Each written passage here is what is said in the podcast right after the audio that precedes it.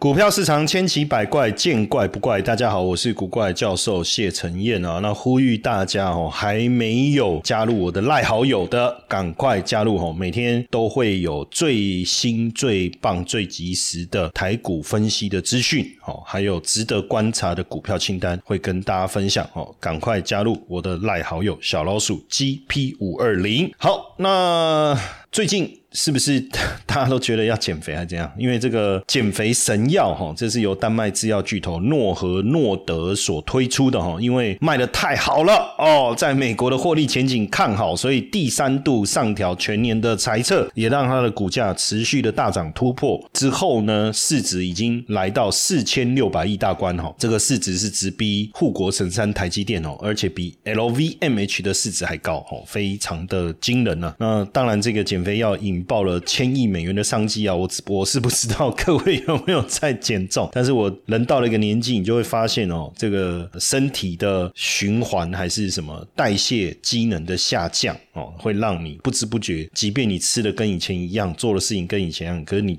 体重就会持续增加。那像我现在自己是都会严格的饮食控制，但也还没有真的到严格了哈。但比我自己以前肥类的这种这个吃法的话，我觉得是有控制了哈。所以前一段时间。体重也大幅度的下滑，我在我的脸书也 po 一个照片嘛，年轻时候的哦，之前很胖的时候跟现在哈，人生三个阶段。那这个为什么会扯到这个羽龙？就我们刚才讲到诺和诺德的减肥神药哈，因为它这个要注射哦，是采用注射的方式啊，它的注射里面的零注射件哦，注射部件哦，就是由羽龙来供应的，而且是台链当中唯一的供应商哦，所以这个对羽龙医疗产品线来讲，今年的成长也会很有感哦。那因为今年呃进入这个第三季啊，减肥药行情爆红哦，诺和诺德、里来减肥药生产商的市值是一路的一个飙升，那也因此带动了相关领域的一个商机哦。那另外一个部分哦，还有就是汽车哦，其实今年第三季我们也发现汽车产业股价的表现相当的不错。那因为宇龙除了这个呃医疗相关用品之外，其实就是最主要最主要应该其实是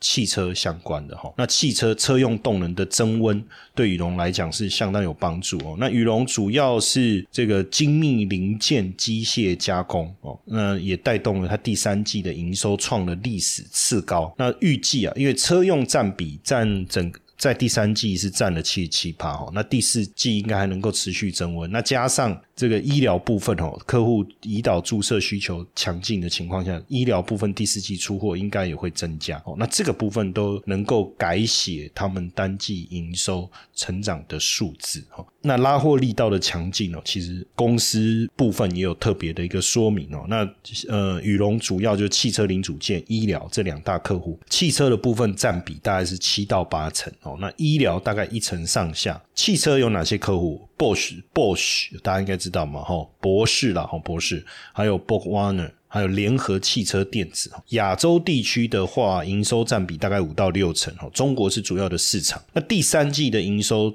主要转好是因为汽柴油引擎、变速箱这些的关键零件的拉货力道哦，那加上现在中国电动车市场的强劲的一个增长哦，也是一个主要的原因哦，也是一个主要的原因。嗯，来聊一聊这个宇龙科技哦，那这个董事长刘俊昌哦，是台中农家出身，当时他的三哥开了这个铁工厂，就是要。就生产一些零件哦，那为了抢下这个汽车电子厂的订单啊，对方提出了二十七项工厂的集合的缺失，他不但迅速的改善，还这个这个败部复活哦，而且过去为了投为了拿到这个订单哦，投资大陆厂哦，等了两年哦，等了两年。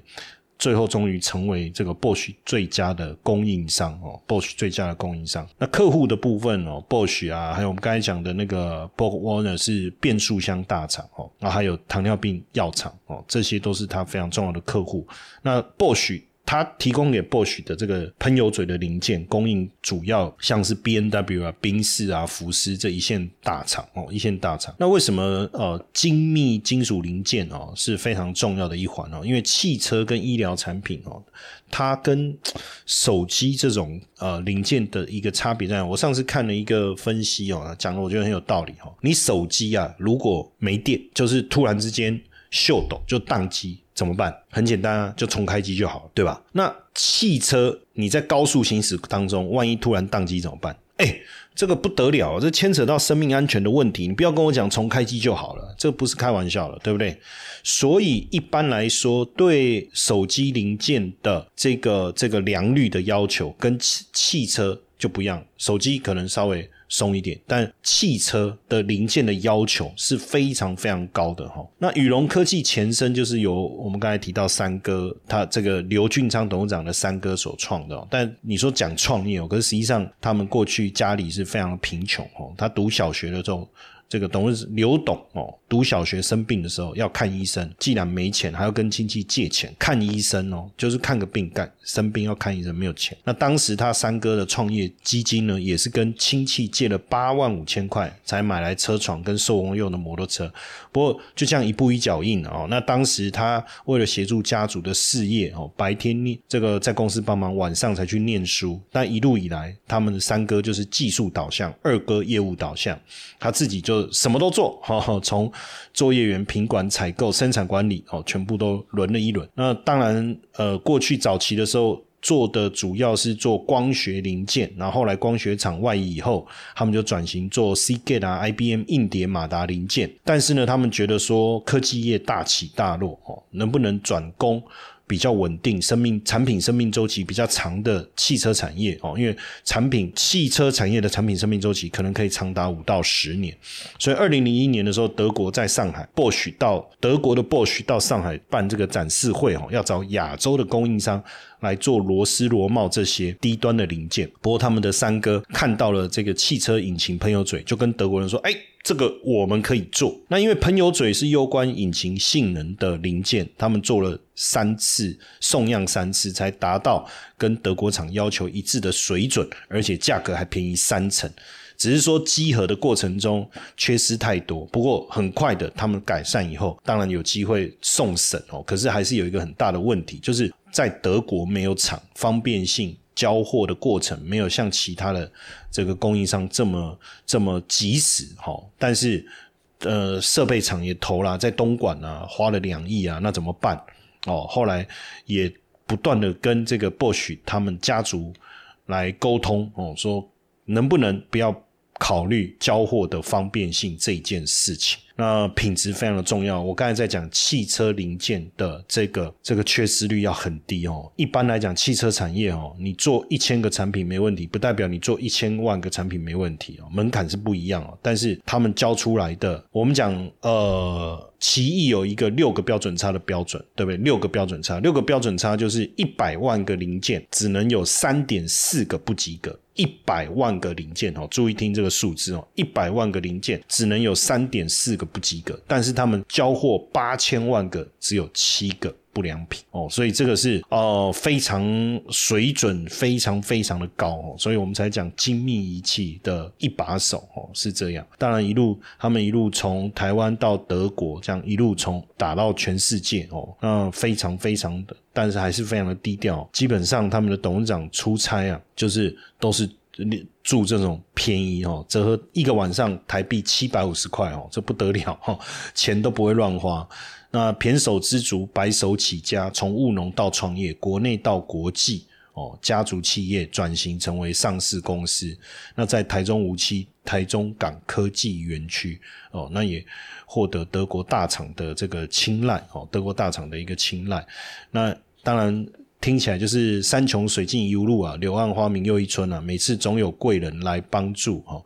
那也因为这个拿到了这个 Bosch 的这个订单哦，那也因此这个打进了整个汽车领域，这个是非常。哦，非常非常不容易的哈。那当然，我们再看这个台湾的汽车产业哦，台湾的汽车产业，汽车产业有技术密集、资本密集的特性，而且产业的复产业相当的复杂而且庞大哦。那加上是以整车厂为产业的核心，就知名的这些品牌大厂哦，比如说 B N W、宾士啊，哦，福特啊、福斯这些。那因此。一般来讲，这个整车厂哦，就是跟一阶的供应商采购，一阶供应商整合负责整合，然后再由一阶跟二阶来采购零件，所以整个供应链是关系很稳固。那也因为这样的一个稳固的一个关系哦，你产业封闭的情况下，要打入供应链其实并不容易。可是台湾的汽车产业发展相当的久，不过受限台湾市场的规模，比较没有强势的自有品牌，比较没有办法掌握关键的核心技术，大部分都是跟国外的母厂来做合作，由国外母厂技术授权，提供关键零组件，然后在台湾组装生产。所以如果能够突破这个点，像羽龙这样子哦，能够来供应这个相当重要的这个汽车的零部件哦，那这是非常非常不容易的。对台股有兴趣的粉丝们哦，记得加入我的赖好友小老鼠 GP 五二零，小老鼠 GP 五二零，同时记得把我的赖分享出去，然后呢，再输入关键字五二七七，我爱拐拐，就我爱古怪教授的五二七七，我爱拐拐，七字念拐了哈。我们还准备了一份神秘好礼要送给大家，记得赶快加赖，同时分享，然后输入五二七七。那当然，台湾汽车制造业在地化发展，扩大了这个在地化的一个采购，那零件的自产率是持续的一个提升哦，持续的提升。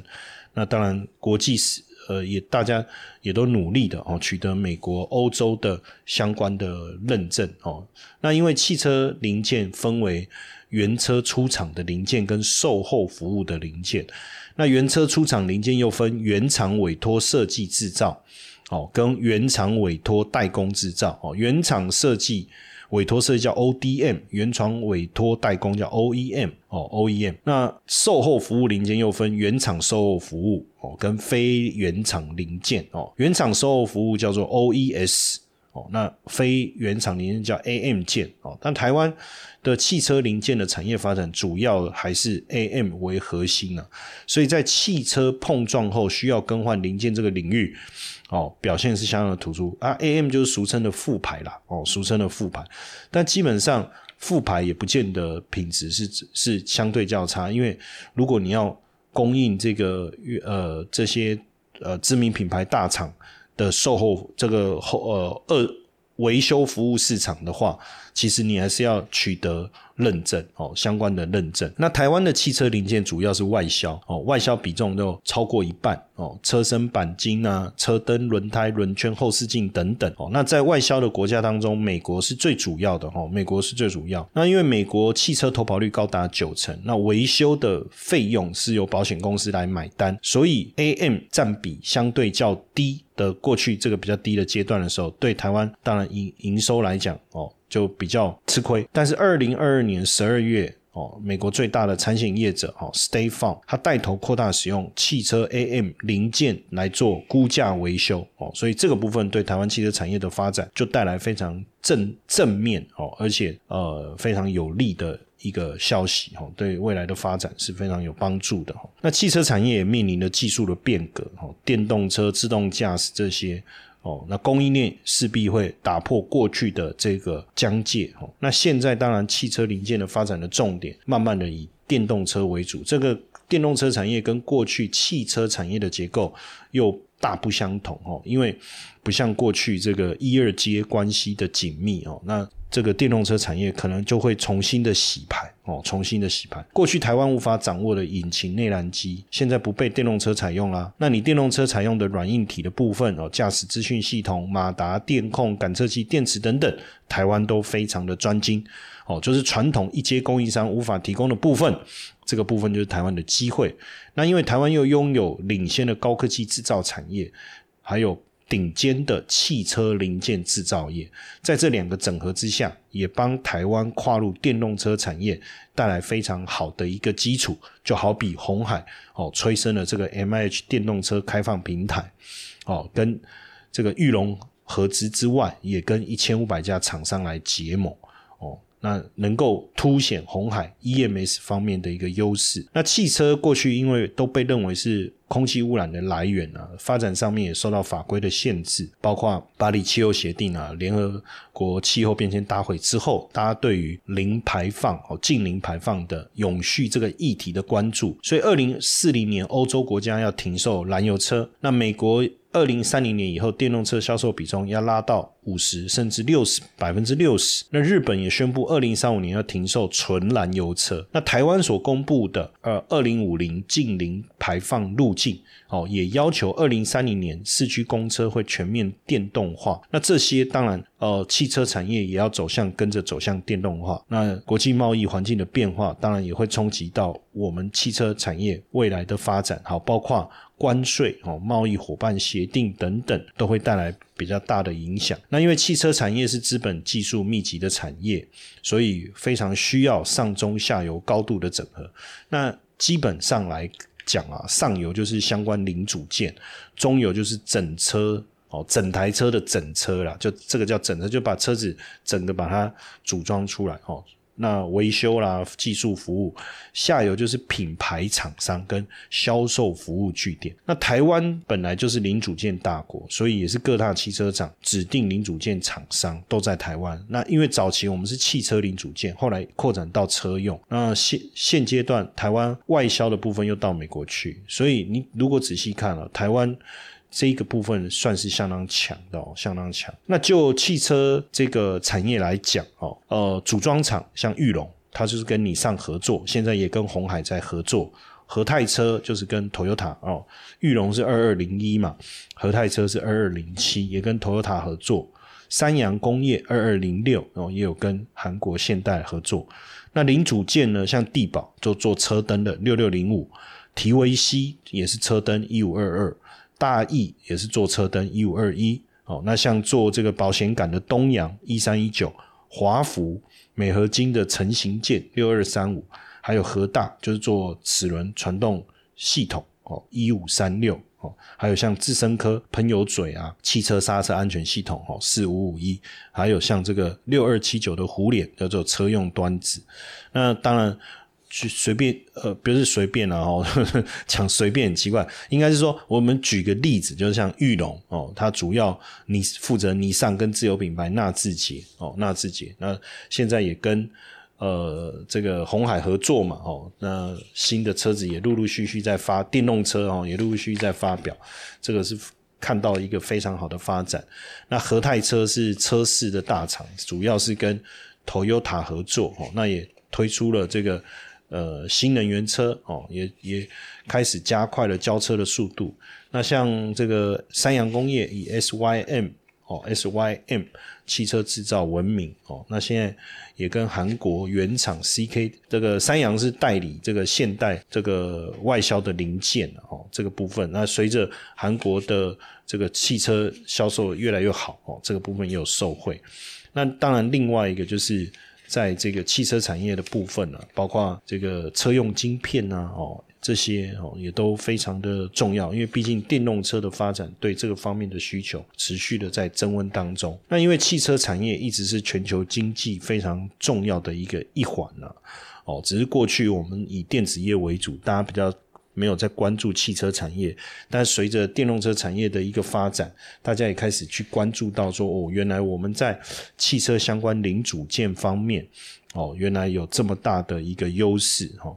那主窗整 trang 的部分，现阶段当然我们也慢慢能够能够跟上，哦，那只是说。要投资的话，哦，汽车相关类股可能还是会以汽车相关零组件，哦，或是车电这个部分为关注的主要的方向。